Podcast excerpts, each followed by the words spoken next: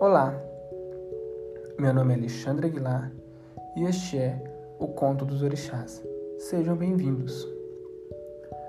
Hoje vamos contar um conto de Omolu, lembrando que este é só mais um conto de vários outros contos que existem sobre os orixás.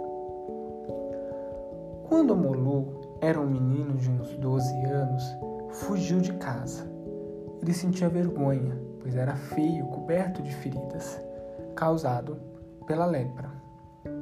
Então ele foi andando de cidade em cidade, de vila em vila, e ele foi oferecendo seus serviços, procurando emprego, mas o Malu não conseguia nada.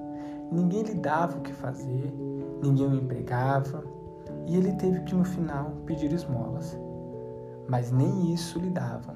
Não lhe davam o que comer, nem o que beber. Ele tinha um cachorro que o acompanhava e só. Cansado disso, o Molu com seu cachorro fugiu para se esconder no mato. O Molu comia então o que a mata dava: frutas, folhas, raízes. Nesta, o Sangue o viu e decidiu ajudar aquele pobre menino.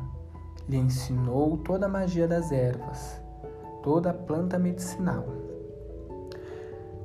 O Molu sentiu saudade de casa. Então, juntou as suas cabacinhas, os atós onde guardava águas e remédios que aprendera com o sangue, o agradeceu, agradeceu ao Olorum e partiu. Naquele tempo, uma peste infestava a terra. Por todo lado estavam morrendo gente. Todas as aldeias enterravam os seus mortos. Os pais de Omolu foram consultar Babalaú e ele disse que o Molu estava vivo e que estava vindo para casa e que com ele viria a cura daquela peste. Quando o Molu finalmente chega, é recebido por festa.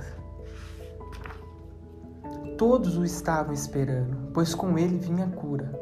Os que antes haviam renegado a água, o beber, o que comer, agora imploravam por sua cura.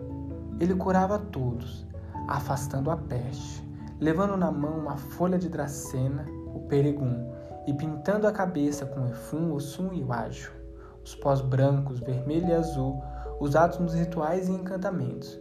Curava os doentes e com o xaxará varria a peste para fora de casa, para que a praga não pegasse outras pessoas da família.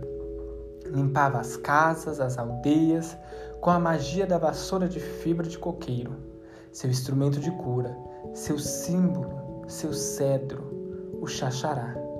Quando chegou finalmente em casa, Omolu curou seus pais e todos ficaram felizes.